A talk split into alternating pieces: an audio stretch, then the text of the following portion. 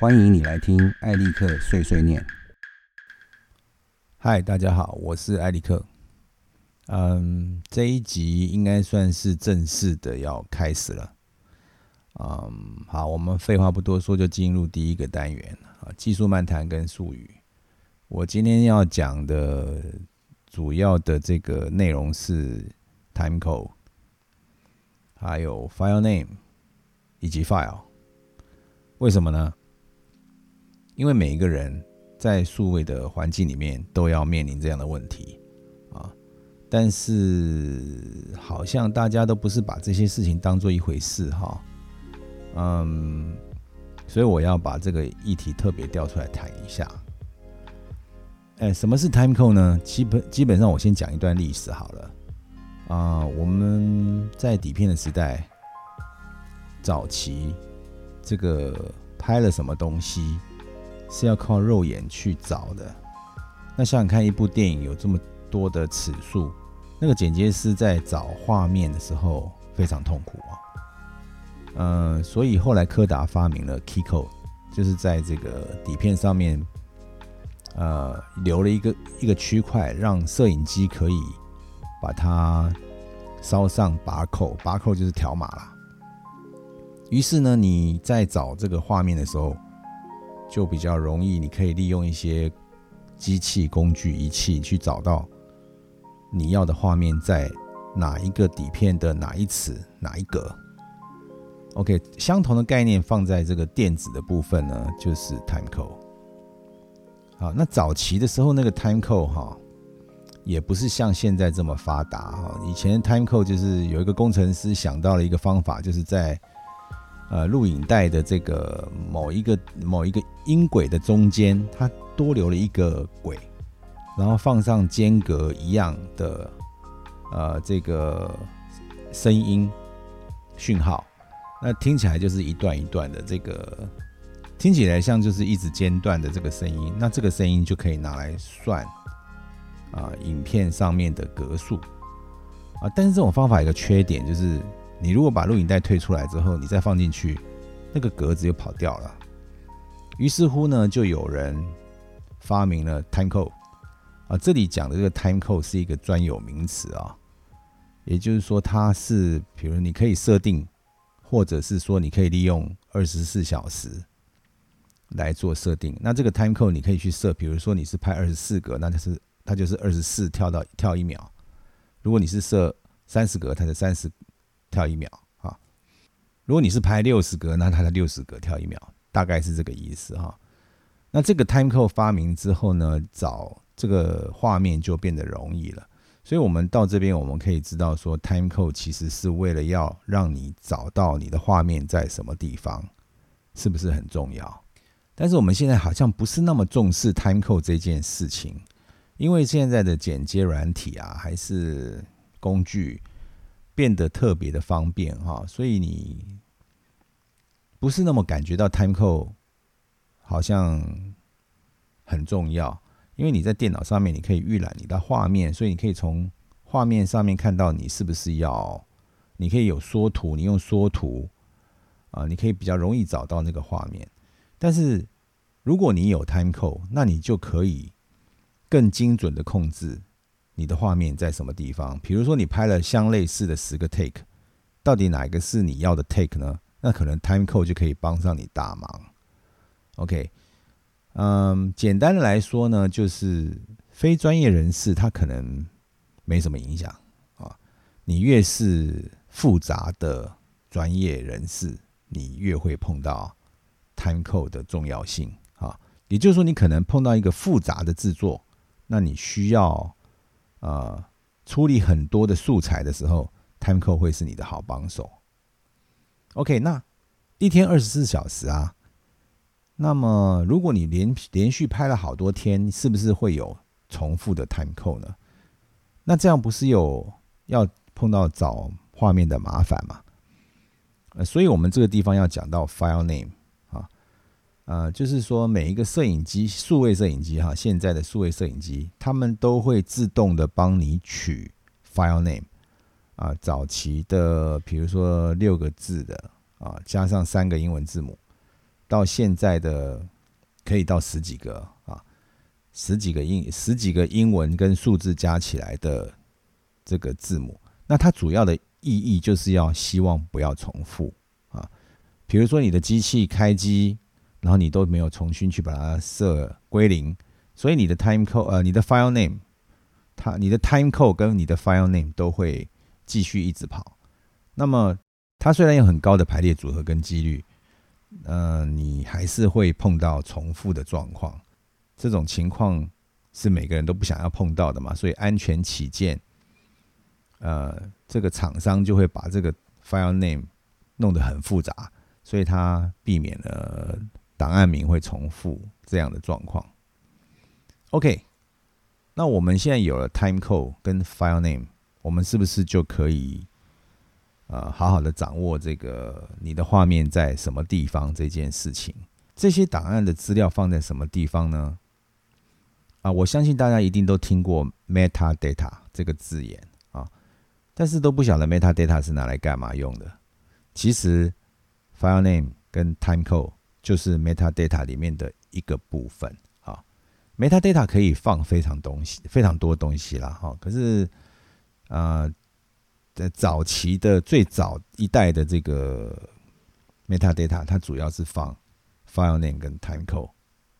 那后来经过演进，那个 metadata 可以放很多。这个 metadata 我们以后会单独出来讲，因为这个对于专业人士来讲，它是一个很方便的工具。OK，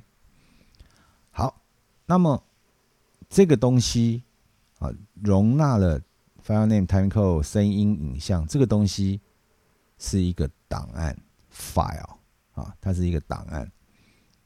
以前我们把画面储存在底片里，现在我们把画面或者是声音储存在档案里，所以我们要非常的认真的看待这个东西啊，因为档案就是你的制作素材，好，它非常的重要，嗯。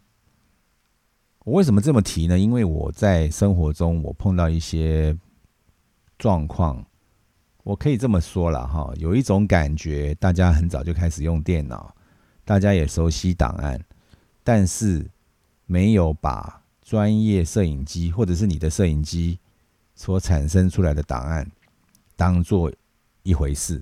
我说当做一回事，是说你很认真的去看它，OK。啊，不是说，嗯，大家其实都很轻忽还是什么，而是其实大家不够认真的去详细了解你的档案是怎么一回事。OK，啊，有关于档案的这个分类有非常多种啦，我们应该是另外翻，另外再找一个时间专门来讲档案这件事情啊，因为这个不同的公司。不同的摄影机啊，不同的软体公司，不同的这个作业系统，他们都会产生一些差异。那你要是了解的话，你就可以啊发挥它的长处，避开它的短处。OK，我我们另外一个时间再来讲档案这件事情，因为档案还蛮复杂的啦，哈。OK，讲到这边，我们应该就是要理解。Time code 其实就是帮你找到画面在什么地方的一个工具，File name 是避免 time code 重复的一个方式。所以你每次录影的时候呢，你开机、关机，它就会生成一个档案名。那这个档案名里面就包含了 time code。如果你连拍很多天，你可能会有重复的 time code，但是你不会有重复的档案名。OK，那么这些档案。呃，就是你的制作的素材啊，我想这个应该是这样讲，应该很清楚了吧？啊，那么我们就是详细一点来分析哈，这个这个 time code 它有几种？因为你如果你在看说明书的时候，你可能会碰到一些呃疑问，那我在这边顺便讲一下哈，最早的 time code。啊，最早的这个叫 CTL，它不还不是 time code 啊？CTL 就是录影带上面有一个 control track longitude，哎，好像是这样。什么东西，我们不重要了哈。但是它它取它的字首就是 CTL 这三个字。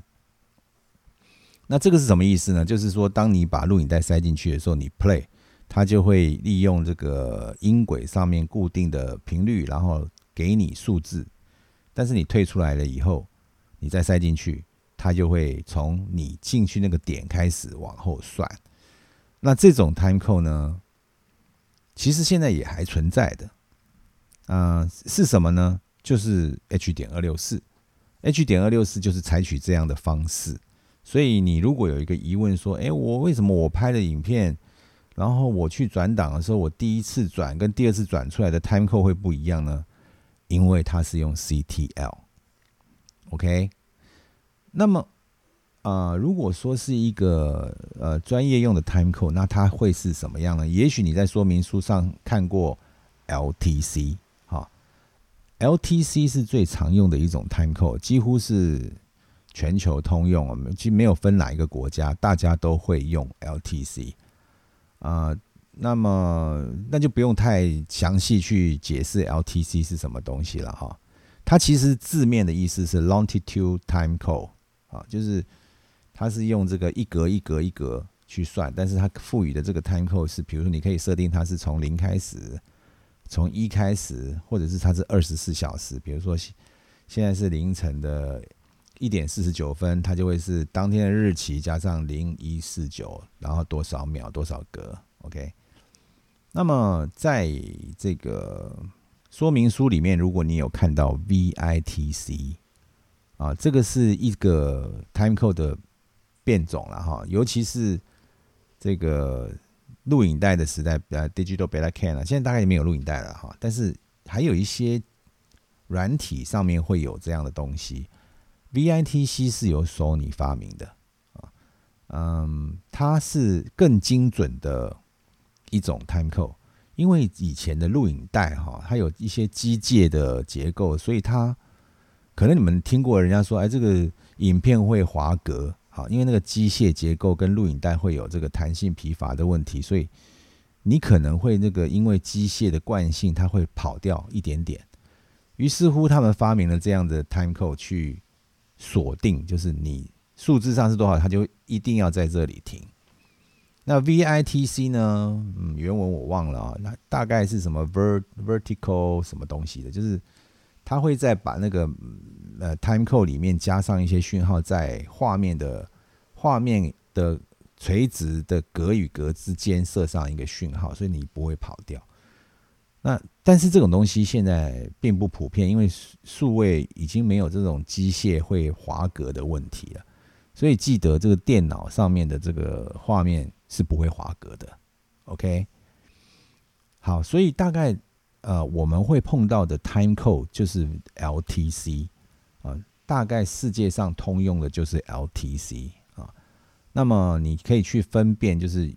啊，有 time code 的呢？这种 time code 是你不管档案放进去、拿出来、丢进软体，啊，换换到另外人，它的 time code 都不会变。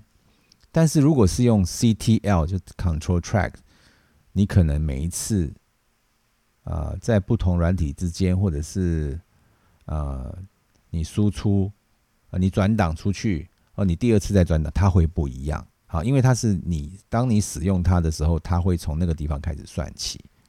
OK，这个这个应该是呃一个重要的观念了哈。OK，那你说我如果我我我我就是要用呃 H 点二六四这样的答案格，比如说我现在是用呃 DSLR 这样的东西来录影啊，那我怎么办呢？他他就给我呃 H 点二六四或 H 点二六五啊，那这个 time code 怎么解决呢？很简单，你可以转档啊，你可以把它转成专业的格式啊编码。啊，比如说还有 timecode 的这些格式有 ProRes 啊，或者是这个 DNS HD 或 HR 啊，啊，这个呃 DNS HD 是 PC 跟 Mac 都有，它是 Avid 的产品，你可以在网络上面免费下载它这个套件。那 ProRes 的话，就是苹果现在已经试出给大家使用，所以你 PC 上面只要能装 QuickTime，你也可以用 ProRes 了哈。那现在这个什么，比如说 Adobe 啊，还是 Blackmagic 的 Resolve 啊，它都可以转成 ProRes，就是可以帮你转档转成 ProRes。那如果你是使用 H 点二六四或 H 点二六五的时候，那你就注意，你转档的时候，你第一次转档，你就要转大档，也就是高画质档啊，因为你拿这个高画质档在转小档的时候，这个 time code 就会 follow，就是说你转的小档 time code 会跟大档一样，所以你在剪接的时候，你剪小档，你到时候套片套回来，套到大档的时候，它会 match，就是它会对得上啊，它可以找到画面在什么地方，OK。好，大概 time code 的部分，夯不啷当就讲到这边吧。所以，呃，希望大家能够了解，说 time code 其实是很重要的东西。呃，其实它的应用非常广啊。我们现在只有讲到一个初步，这样好了，我干脆就直接讲下去好了。就是，嗯，如果多机的时候，我们可以善用这个 time code。去做 multi camera editing 啊，那么我知道现在有很多软体啊啊呃都有这个用声音来分析这个画面的同步这件事情，但是你要知道哈，你的 onboard camera 上面那颗 shotgun，或者是你 onboard camera 上面的麦克风，它收的参考音是不是足够来分辨？这是一个大问题啊。啊但是如果你说你用这个 time code 的 generator，就是 time code 产生器，然后你去去 jam time code 啊，这是另外一这个 jam time code，这是另外一件东西了。那我们如果有人愿意想要学这个东西，我们可以在下面留言，然后我们下次就专门做一次这个 multi camera time code 的工作方式。OK，那我们我言归正传哈，就是你可以多个机器。然后把 time code 同步之后，大家 time code 都一样。然后你当天拍下来的东西，只要你的摄影机的机码不同，或者是说你的档案名不同，但是你 time code 一样，你可以把很多摄影机的开机点都设在同一个地方。那你在设你在剪这个 multi camera 的时候，你就会非常非常的愉快。OK，那你声音不好也没有关系。他没有分分析不出来这件事情，因为你当初设定是什么，它就是什么了。唯一要注意的一点就是说，嗯，有些小型的摄影机，嗯，它有些功能上的缺陷，不是每一台了哈。如果有资源 time code 的机器，应该都是没这个问题。但我之前有碰过，就是有一些机型，它是会你你在。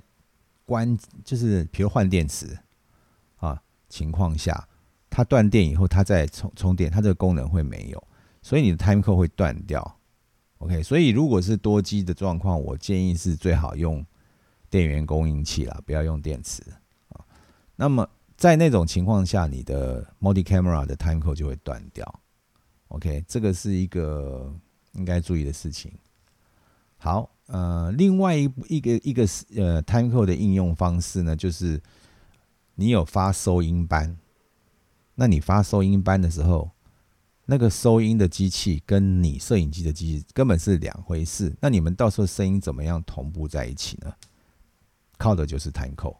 OK，这里唯一要注意的一点就是，很多录音机他们的主要设计是声音。所以呢，他们的 time code 是会以声音为主，但是现代的这种数位的收音机，呃，收音的录音机，他们都有这些现代的 time code 的设定。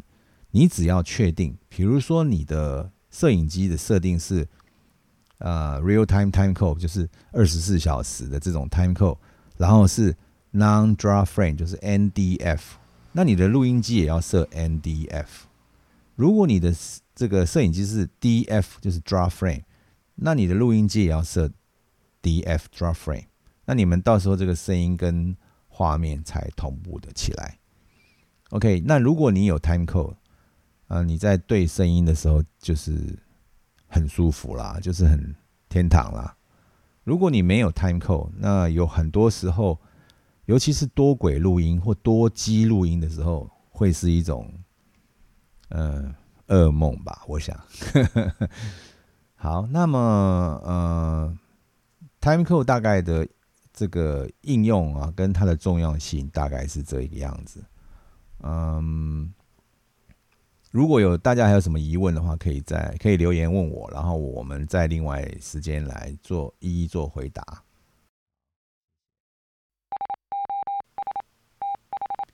Hello，我们来谈谈最近的产业新闻。啊，今天我要讲的事情是三台摄影机啊啊，当然产业新闻最近发生的产业新闻很多啦，但是我想谈的这个三个摄影机，呃，因为我觉得他们非常有趣。第一个呢，就是 Sony 的 A7S III 啊，就是第三代的 A7S 啦，嗯，真是千呼万唤始出来啊。呃，其实我个人如果认识我的朋友都知道，我一直在骂 Sony 的 A7S2 啦。呃，A7S2 呢行销的过头了，所以它产生了很多问题。这一次呢，Sony 推出 A7S3，它有有一些王子复仇的意味哈。我们看它很多地方都慢慢到位了。啊，比如说我们讲以前 A7S Two 最大的缺点就是它其实把这个记录卡的这个 bus，就是它的记忆卡那个插槽的控制晶片呢，设在流量设在只有一百。这什么意思呢？就是你的记忆卡最多只能跑到一百，那它 SD 卡嘛，SD 卡那个时候最这个一百的最最高只能到九十五啊。意思就是说，虽然它可以到四 K，可是你。流量只能九十五，OK，那为什么后来这个 Panasonic GH5 出来会把它打的胡说八道呢？因为它三百啊，GH5S 的这个流量是三百啊，所以你要买流量三百的这个 SD 卡，然后你可以记录高画质啊，啊，它可以。它的选项里面有十 bit 四二二啊，那你可以得到相当不错的画质，但 H S 就没有办法。虽然它摄影机本身的呃能力蛮强的，但是它记录记录不下来，除非你用呃外外部录影的方式，你用 H D M I 出来到外面的录影机去，那你可能可以拿到十 B 四二，但是体积就变大了嘛，哈。那这一次 A 七 S 三呢出来，它各个方面都比都把这些问题修正了啊，也就是说，我们可以看到 A 七 S 三它在这个啊 CMOS 啊索尼的 CMOS 一直都很强啊，但是它的问题哦还是一样，就是 Sony 有很多软体上自动控制的功能，所以它可能会是看起来比较。那种，呃，加了味精的那种影像了哈。不过呢，呃，整体来讲，Sony 的那个全片幅，加上他们新的处理器，加上这个大的频宽的 SD 卡，它现在能够把高画质记录下来。那相对的，我们看这一次的 A7S 三呢，它把这个规格上面的条件设得相当保守。啊，我们等一下会讲到其他的摄影机的比较，那你就会知道为什么我会说它保守了。啊，这次 A7S 三走走的打的是安全牌，因为它可能就是要从呃过去那个大家使用 A7S Two 的时候摔一跤那种泥淖里面跳出来。啊，我觉得这一次的 A7S 三相当的不错。嗯，但是现在这个我能看到，就是在网络上能够看到的影像还很少，所以我们不晓得它在实际在这个实战的情况下到底是什么样的表现哈。但是从规格上看来，今年的 A7S 三似乎不错啊，似乎。嗯。接下来呢，就是要讲一下那个 Canon 推出来的那个呃 EOS R Five，还有 R 六啊 R Five R Six。嗯，我刚刚讲到说那个 A7S 很保守，因为 Canon 这一次就八 K 录影的规，就是选项可以让你选。网络上有很多这个测试的网站呢，他们都会很兴奋呢，然后就赶快就是要要跃跃欲试。为什么呢？因为在之前呢，Canon 出的 EOS R 非常的成功，呃，所以他们认为这个 R5 会继承这个 EOS R 那些优点，但是目前看起来好像是忧喜参半了。因为 R5 跟 R6 都传出录影的时候会过热的问题，任何人经过 Red One 的时代都会知道那个痛苦哦。机器过热，你就你拿它没办法。那么，呃，Canon 的官方的反应是，他们对这个过热的问题是正面的去面对。他们曾经来提，就是。啊，他们会在下一个版本的韧体里面去去解决这个录影会过热的问题，然后他们也提出说，那个录影的时间大概是二十分钟，机器温度会上升到可能会宕机的情况等等的哈。那他们是正面的去应应对了，有好几位这个在做测试的这个专家，他们都反映了说，这个 R5 跟 R6 会热档。呃，甚至有人说已经到了没有办法工作的状态。那像这样的状况，我们就不知道该怎么样去判断。呃，最好的这个策略呢，就是先暂时，呃，不要冲动，不要买 R five、R six，等到这个问题解决之后，我们再来看这个机器。那我为什么要讲这个机器呢？因为我觉得有很多人看到这个八 K 啊，以及 Canon 原本对于这个色彩以及成像的能力啊，会有冲动。这个我想每个人都是一样的啦。但是因为它现在有一些问题，所以我们如果那个时这个时候进进场，那就是有一点冒险嘛。那等到它这些问题在 fix 的时候，我们再来讨论说，OK。它的表现啊，颜色啦，解析度啦，还是 8K 的条件，还是怎么样啊？档案啊，等等等等。我觉得目前它这个过热的问题没有解决之前，嗯，R5 跟 R6 不是一个选项。好，接下来我们要讲的就是 Blackmagic 这家公司出了一个 Ursa 十二 K，他们疯了，嗯。我想这是一个很高明的行销手法啦，因为目前我们看哈，这个十二 K 它的应用在这个实际的商业制作上，它似乎看不到有什么必要性。但是为什么 Blackmagic 要推十二 K 的 Ursa 摄影机呢？其实我认为他们就是要先到位啊，因为我们在过去的经验当中，我们。都曾经尝，就是尝过这个苦果嘛。就是一个新的科技出来以后，它的软体有问题，它韧体有问题，机器的设计有一些什么不完美，然后它经过软体更新，第一代、第二代、第三代，让你慢慢解决了。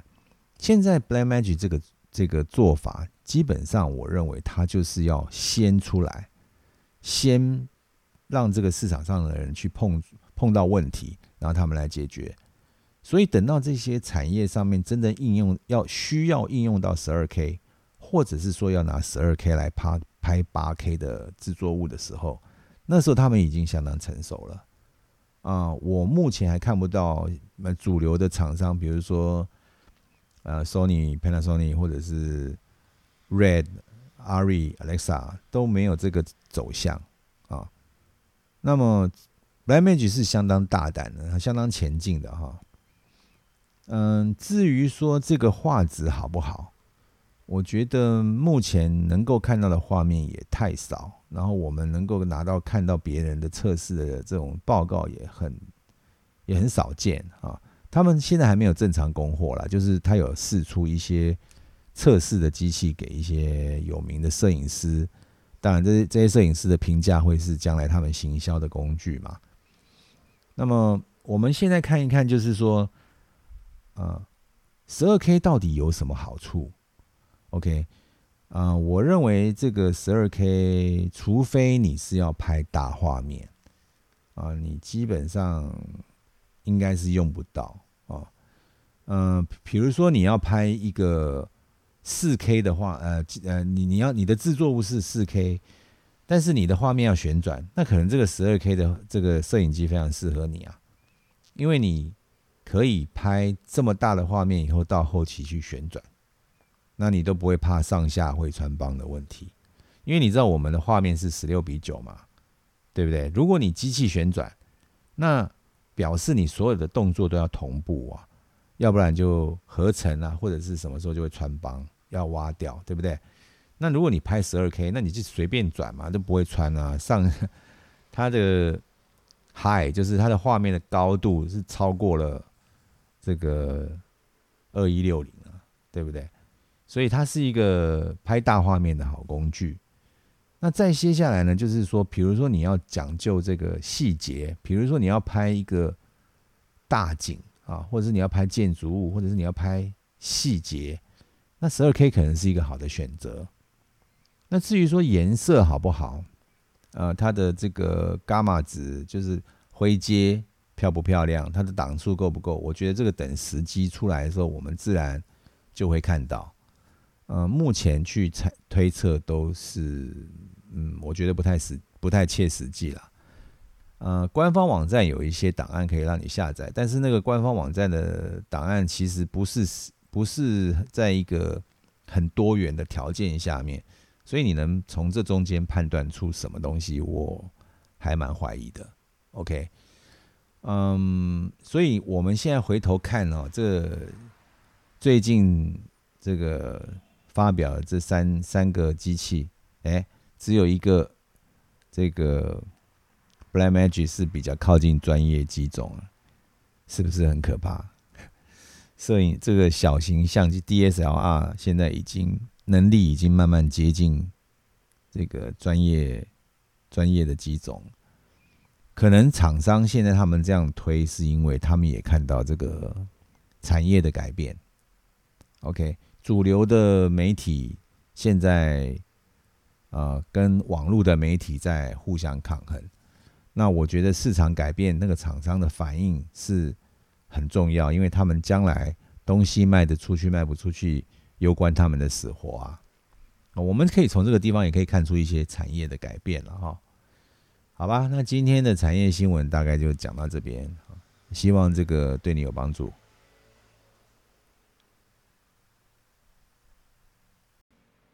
今天我的靠背呢是要讲一下这个。政治问题，嗯，我们台湾是个小国，那好像搞不清楚谁才是我们的朋友嘛。嗯，其实谁都是我们的朋友，谁也都不是我们的朋友。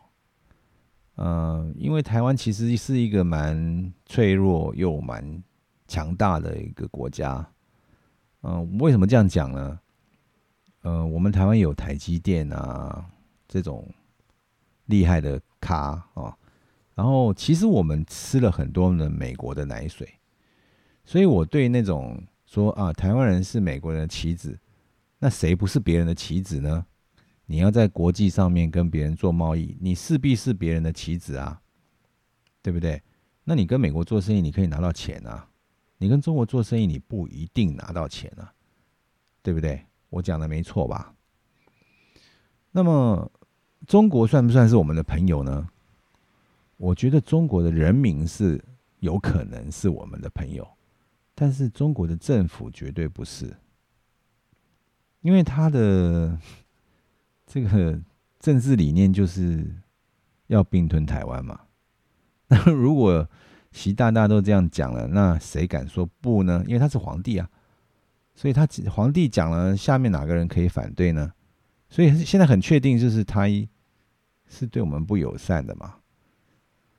就算是说他下面的人啊，中国人想要对台湾人友善，但是他也有一个限度啊，他不能冒犯军威嘛。嗯，所以我觉得是不是朋友呢？其实要看跟台湾的友善的程度，或者是说。我们有没有一个共同的价值？啊，比如说你做生意要签合约，那这个合约大家遵守，这游戏规则这是一种价值嘛。如果你跟一个不愿意遵守这种价值观的，他不愿意遵守这个合约的，他跟你签约就跟你违约，那那那你怎么办呢？那他们算朋友吗？当然不算嘛，对不对？这种东西我不我并不是反中，我是反中共，因为这种情况并不是只有中共有啊啊！我曾经有一个朋友，他跟阿拉伯人做生意，结果被骗的惨兮兮的，你知道吗？那所以所以不是说只有中国人会骗人，那问题是啊，阿拉伯这个国家跟我们距离很遥远，他也他们也没有说要把我们并吞嘛。所以可能这个事情就是比较单一事件，而不是这对整个台湾这个国家会有威胁的。所以我觉得，嗯，是敌是友，大家总要分清楚嘛，哈。那么，如果有一个人他一天到晚说要揍你，那你还要跟他做朋友吗？你应该赶快去练身体嘛，哈。哪一天他要揍你的时候，你也让他付出代价嘛。我觉得这样子是不是比较健康的态度嘞？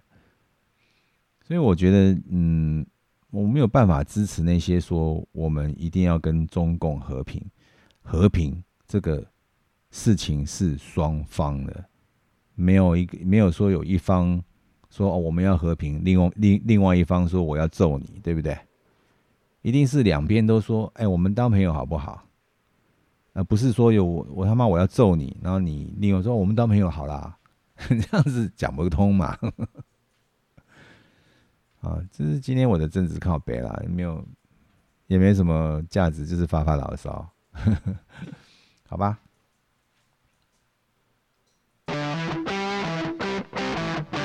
哎哎，老兄，你好好开车嘛？哎，我今天要讲的这个事情呢，就是我自己碰到的哈，就是拜托啦。哎，我也抽烟，你们听我的声音知道我有烟嗓吗？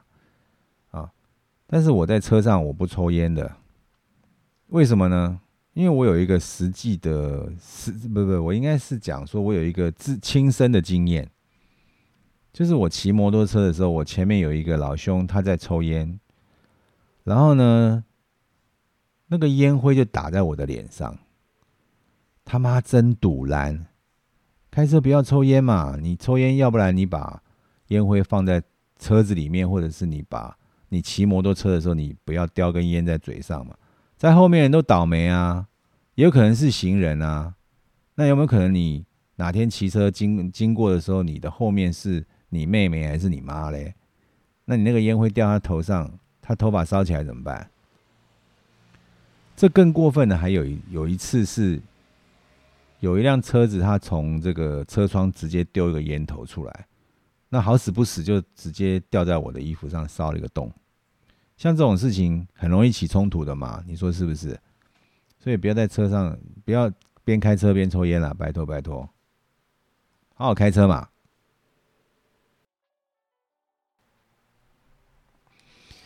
唉。这个部分呢，就是啊，演员导演在那边讲了什么心灵鸡汤了，我也不晓得，我就是随便乱讲啊，就是我个人诚心的一些建议哦。嗯，我是一个很务实的人，然后我现在要建议的是针对象是针对于目前在做专业制作的这一群人，不管你是做广告、做电视、做节目、拍戏剧。或者是你，反正你是靠这个来赚钱的人啊，请你想一想哦。大概在这个二零一二年开始哦，我们在这个商业电视台这个部分就已经产生了质变了。为什么这样讲呢？因为二零一二年那个时候就已经开始有数位的广告公司啊，就就是做做网络的啦，网络广告公司。他们呢，呃的这个每年的这个营业额呢，跟传统的广告代理商的这种广告公司，他们的费媒体的费用是一样的。然后从二零一二年一直到现在呢，网络的规模越来越大，然后传统电视越来越小。这代表什么意思呢？这代表了这个传统电视的这个产业即将崩解。那么，我想很多人如果是在这个业界工作的人，他应该每个人都有这感觉吧？你在这五年内，你是不是觉得预算越来越少，规模越来越小，然后这个做的东西？好的脚本很少，然后你能够发挥的空间越来越窄。嗯，为什么呢？就是我们看看传统电视现在还有什么样的制作物是能够吸引消费者的目光？呃，基本上是很悲观的。我看到的是很悲观的。二十五岁以下的小朋友几乎不用看，不不不看电视。那么。呃，如果他他他他去买个电视机，可能是他为了要接电玩嘛，或者是把这个电脑的画面放在电视上面比较大。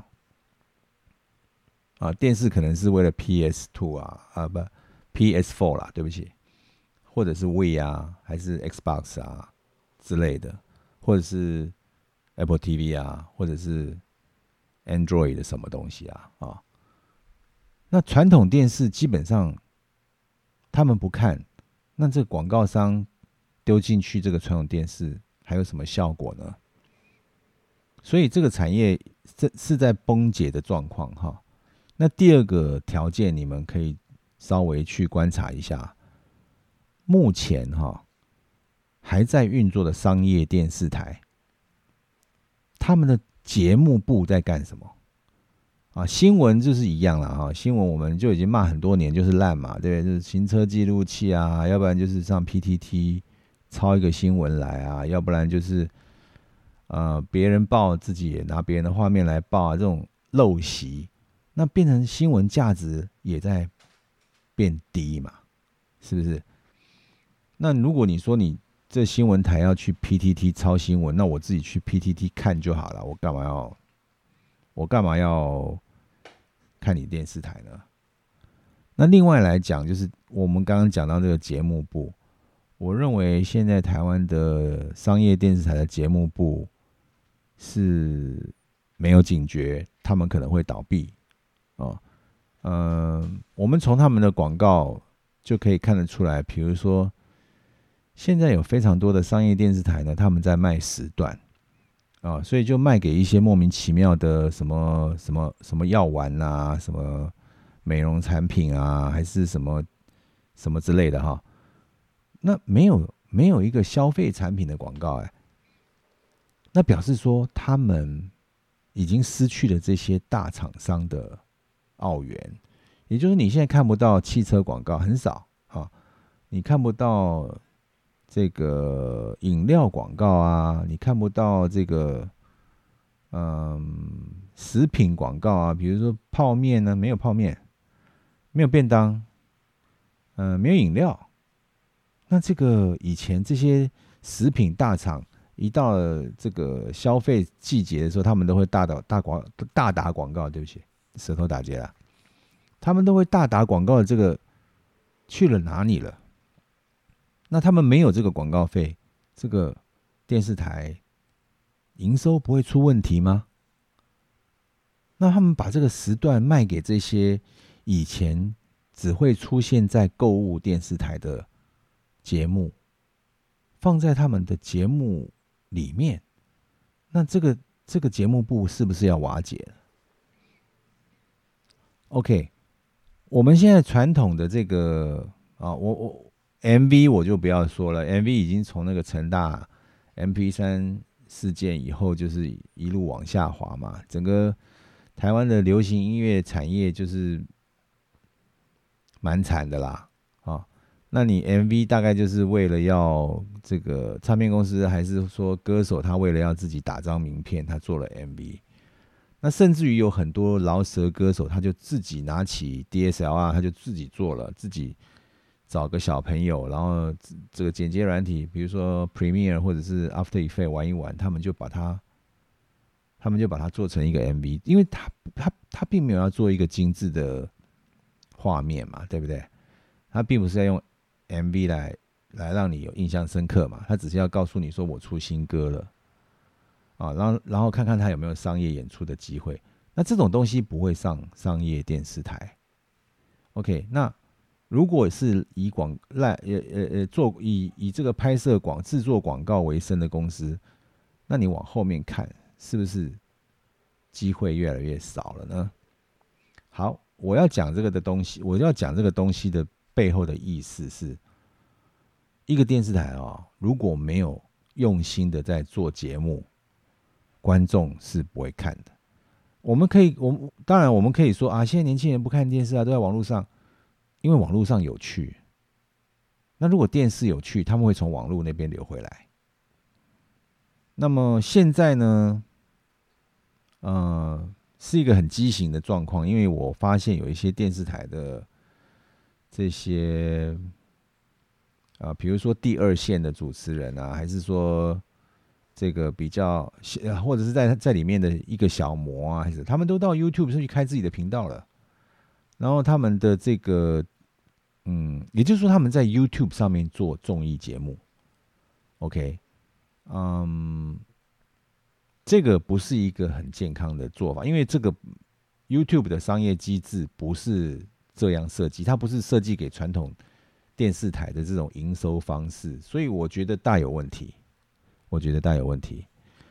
那么，制这个制作广告或者是制作戏剧的人呢，在这个整个趋势一直恶化的情况之下，将来会没有平台可以放你的作品啊，这是我蛮悲观的一个一个想法啦。OK，如果我们认清了现在这个现象是这样，没有错啊，台湾的电视。节目或电视台，他们并没有要这个往上挣扎，他们就是还是眼睛里只有钱，就是我只要赚钱，我不要做节目啊。那么，我觉得这个电视商业电视台崩解，这个是一个必然的趋势啊，应该应该不会有什么意外了。OK，如果我们认清了这个现实，那么我们这些做专业制作的人。要往哪里去呢？OK，好，这个鸡汤开始了。我我的意思就是说，嗯，如果我们冷静下来思考，是不是做广告或者是做电视节目是唯一的出路呢？还有没有其他的方式？啊，影片的这个商业模式是不是只有？电视台这一条路，OK，当然我们可以说哦，哎，我们可以去 Netflix 啊。对不起，Netflix 明文规定他不直接接受提案，但是 Netflix 接受他委任的制作人或者是制作单位接受呃提案，这是不是一个方法？这是不是一条路啊？另外就是说呃。呃，前任的这个文化部长郑丽君，他其实替影视产业争争取了不少预算。那么，可能在这几年，他们这些我不晓得啦，因为我我不是政府，我不了解政府官员的运作方式。他们他们有他们自己一套逻辑。我是站在一个业业界的这个角度去看这件事情。我我不管他们怎么做，我只看他们做出来的结果是什么。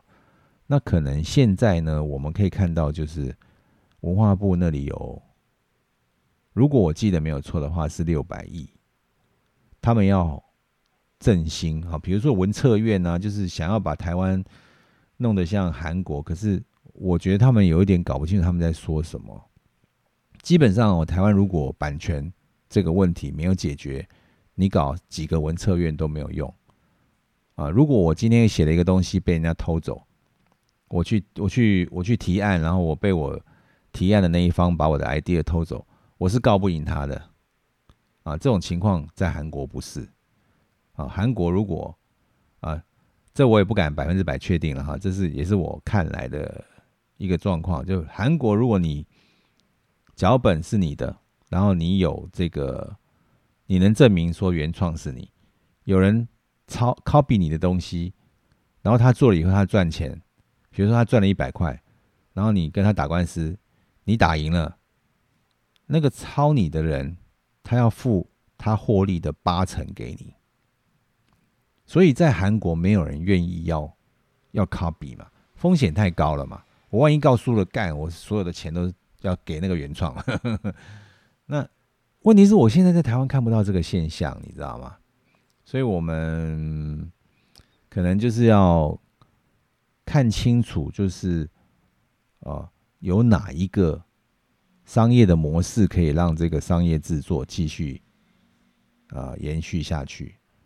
我知道台湾的电影是很难做啦，可是台湾的电影有一套运作的模式。那嗯，台湾的短片一直是一个很奇怪的一个市场，我我我不是很熟悉。呃，台湾的这个动画呢，也是一个很神秘的市场。OK，讲了拉拉杂杂讲那么多哈，嗯。我们认清楚环境之后，我们必须要有一些反省啊。我们必须静下来想想看，OK，我的职业生涯后面还有多少年？我可能要去想办法挣扎，让我可以继续啊。我可以想一想，我用我的专业还可以怎么样去经营下去？我是绝对反对说，比如说你当个摄影师当了十几年，然后你去改卖鸡排，哇，这简直是一种浪费嘛！或者是说你剧本写的很好，或者你是一个很好的导演，你去开餐厅，这是浪费嘛？你你前面练的功就归零了，很可惜耶。这种事情不是没有发生过。哦嗯，我以前很喜欢的一个 T.C. 斯利达的，他叫阿福，阿福曾经去开计程车，真的是浪费浪费浪费人才。OK，那。我们比较积极的去想，我们比较正面积极的去想这个问题的时候，那是不是呃要好好的考虑一下啊？怎么样能够做，把我们的这个前面累积的这些专业能够继续经营下去？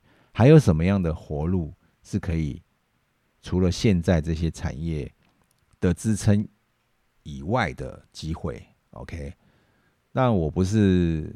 我只是把问题丢出来了，我没有，我我也不知道哪一条路是对的，但我知道外面有一些人，他们是愿意投资啊影片，但是这个我们在台湾没有这个影片的销售平台啊，所以这个东西当当然全世界没有几个啦，全世界没有几个啦，所以我也不能讲说我们在台湾就一定能怎么样，这个可能大家集思广益，我只是把问题丢出来。大家开始想想吧，啊，商业电台会不会复兴？我希望它可以，因为如果商业电台复兴了，它能够振作起来，认真做节目，吸引了观众群，那很多的制作物、做节目的、呃，做广告的啊，做什么的，它都有一个舞台可以可以继续嘛。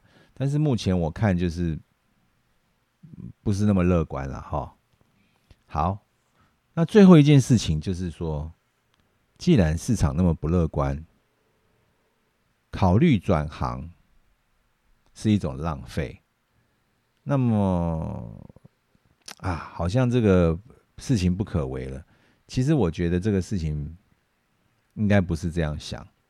只要有人的地方就会有消费，啊，只要有人的地方就要有娱乐，所以这些东西。呃，我们我们影视制作圈圈的人，我们是我们会的东西其实是一个宝，只是说目前啊，台湾的环境是在一个低潮。嗯，它会不会变？它会不会再往上爬呢？我希望它会，哦，我希希望快点，快点爬起来。但是这个东西不是我讲的算了哈。在这个低潮，我要劝大家的事情就是，你手上的专业不要放。你还是要精益求精啊？为什么呢？为什么？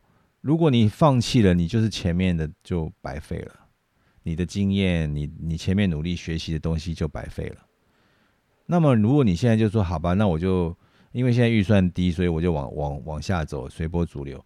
那以后你就接不到大骗子或者是说今天有一个有规格的片子的时候，你会很痛苦，因为你熟悉的东西是小的。啊，这个这个这个，这不是我危言耸听，这是我跟朋友聊天他发生的困境，这是真实的事情。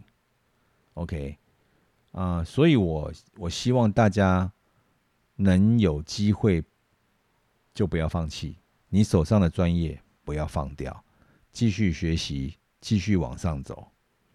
有一天呢，有一个机会你可能就抓得住，但如果你现在是就放掉了，你可能就有一天那个机会来的时候，但是你不会做。好，我举个例子来讲，好像讲的很好像很玄嘛，哈。我举个例子来讲哈，比如说你一直都用 DSLR，那你就不会处理大档案啊，你也不会处理 RAW，对不对？那么如果你会处理 RAW，你有可能拍电影啊，你有可能用到专业机器，你可能碰到大的东西，对不对？但是你要有经验啊，比如说我如果用 RAW 的话，我在备份档案的时候会怕发生什么问题？我在拍的时候会发生什么问题？然后我在后期的时候，我能做什么事情？你要经历过，然后你才会有经验嘛。然后你要学习，你才知道怎么去操控它嘛，对不对？所以我说这些专业不要放，放了很可惜。如果哪一天 没有，这我乱讲了，不是真的啊。哪天李安呢，他那个爱台湾的心又发作了，他又把一些什么东西带来台湾做的时候。那他需要一些像美国那样的水准的人的时候，怎么办？那他如果没有找到的话，他就会去找美国的 team 啊。我们看这个李安拍少年拍的这个过程，他用台湾的美术，他用台湾的场务，他用台湾的电工灯灯光，但是他不用台湾的摄影师，哎，对不对？他也不用台湾的 DIT，哎，对不对？因为我们都不够格，说实话，呃，那时候我有听说，呃，有一个有一个业界有一个有一个朋友这样讲，说：“哇靠，李安他妈真屌，一个下午才拍三颗镜头。”后来我想一想，嗯，真的蛮屌的。为什么？因为三颗镜头，他难道没有压力吗？有。但是他为什么一天拍三颗镜头？那可能是他预算他能拍的极限，他要拿到。那那那个时间，他一天只能拍三个。我们有没有这样的能力呢？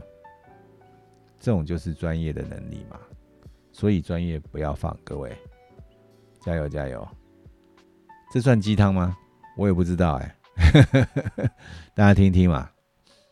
好吧，今天就讲到这里吧，下次见。